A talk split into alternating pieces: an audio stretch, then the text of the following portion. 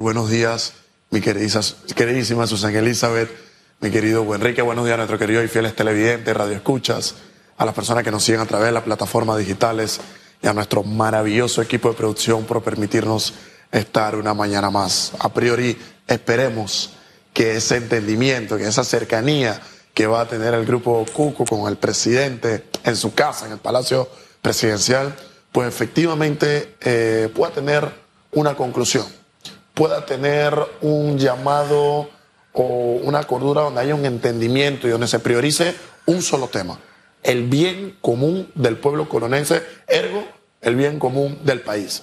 Yo espero, sin duda alguna, que este paro indefinido, que estas huelgas, que estas protestas puedan llegar a una finalidad por un solo tema, por un beneficio que requerimos, porque en la medida en la que sigan estos paros, en la medida en que día tras día sigan estos movimientos, pues hay un solo factor que se está incidiendo, y es que la economía sigue estando mal, la educación sigue estando mal y las afectaciones siguen increciendo, como diríamos musicalmente.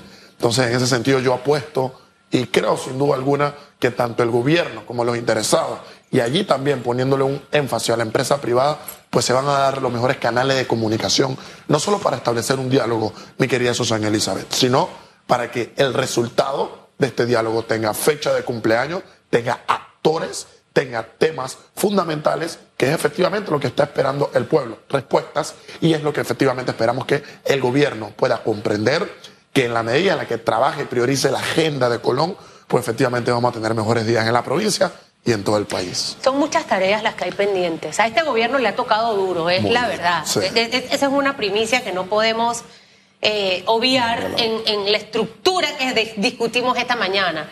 Pero escuchando a la presidenta de la Cámara de Comercio y de las tareas que tenemos pendientes, hay que seguir. La rueda tiene que seguir andando, el país tiene que seguir creciendo.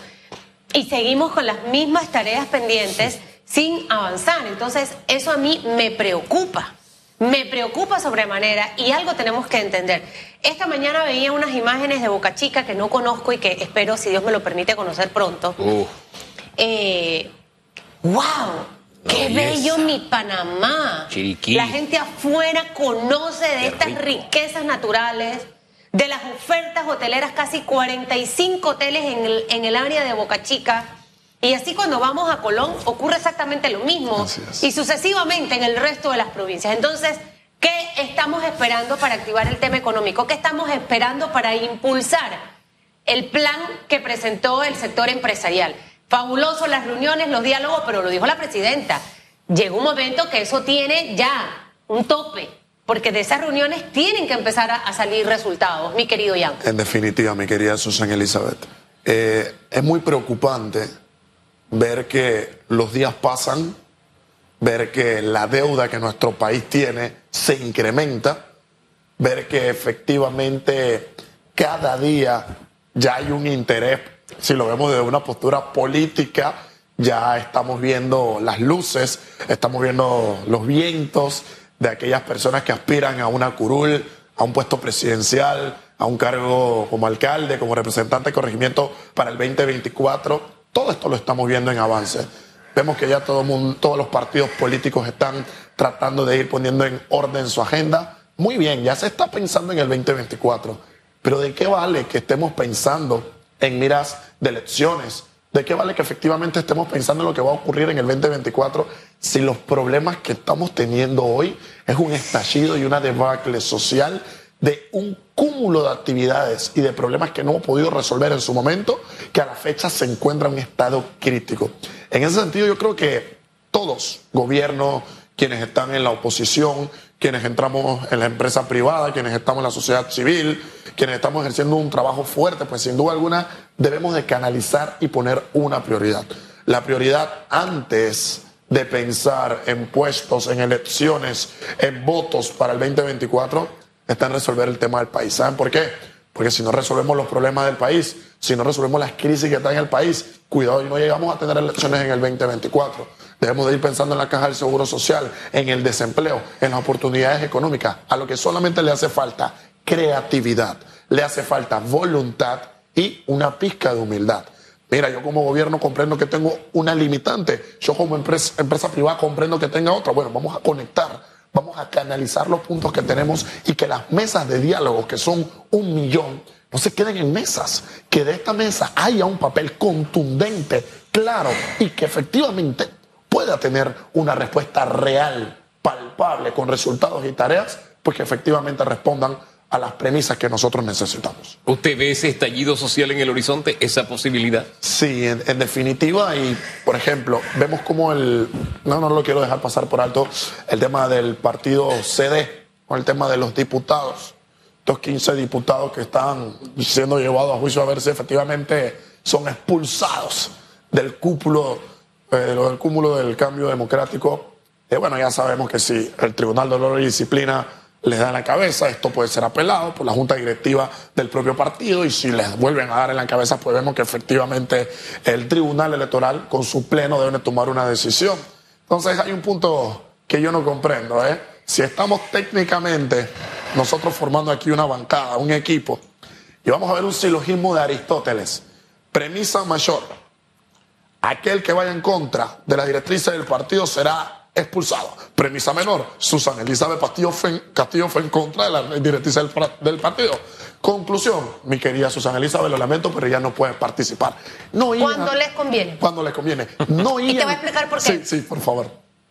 Porque hace un par de años sí el partido también agarró hacia otra línea y algunos diputados votaron en contra de otra línea. Así es.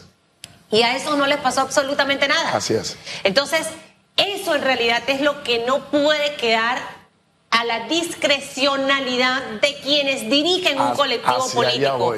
Y lo más triste, ojo con lo que voy a decir, es que son, miren, al final muchos, yo no voy a ser la defensora de Ricardo Martinelli porque no lo voy a hacer, no lo voy a defender pero mucha de la gente que lo ha señalado y criticado y cuestionado de muchas cosas hace cosas peores que, que, ha hecho el señor Martinelli, por ejemplo. Hacia allá voy.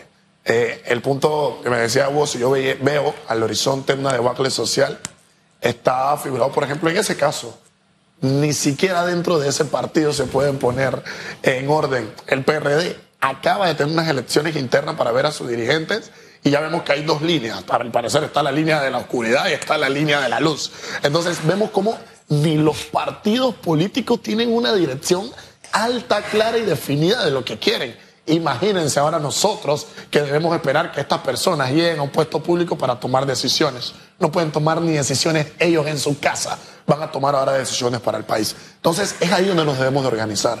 Es ahí donde debemos poner a las personas capaces y pensantes, sin duda alguna, en el poder. Pero debemos de resolver los problemas que tenemos. Porque de nada vale que cambie un personaje, de nada vale que cambie a alguien de la silla si la película, si el disco, el cassette y el montón de problemas que hemos tenido y vamos a seguir teniendo y el, el enfoque o esta afectación económica, social y política que hemos tenido producto del COVID y de este intento de un levantamiento económico que yo no vislumbro todavía, pero bueno, de parte del gobierno se habla del plan, plan, plan que están llevando a cabo, no se está realizando. Entonces nosotros debemos estar sin duda alguna enfatizados en que todos los, todos los horizontes y todos los canales, mi querido Enrique, deben estar alineados en resolver los problemas que tenemos en casa. Debemos de resolver los dilemas estructurales, políticos, coyunturales, a fin de poder mejorar y aspirar a seguir manteniendo el país que tenemos. Bueno, para eso necesitamos un proyecto de país y hay puntos fundamentales en los que tenemos, debemos tener un acuerdo mínimo, independientemente de la corriente política. Y como usted lo dice, aquí lo triste es que incluso dentro de las corrientes políticas hay un delta de, opiniones, meandros de opiniones. Entonces, así la cosa en un mundo globalizado y en guerra es difícil superar, superar las dificultades. Pero en fin, ¿Decimos algo antes de despedirnos? Sí.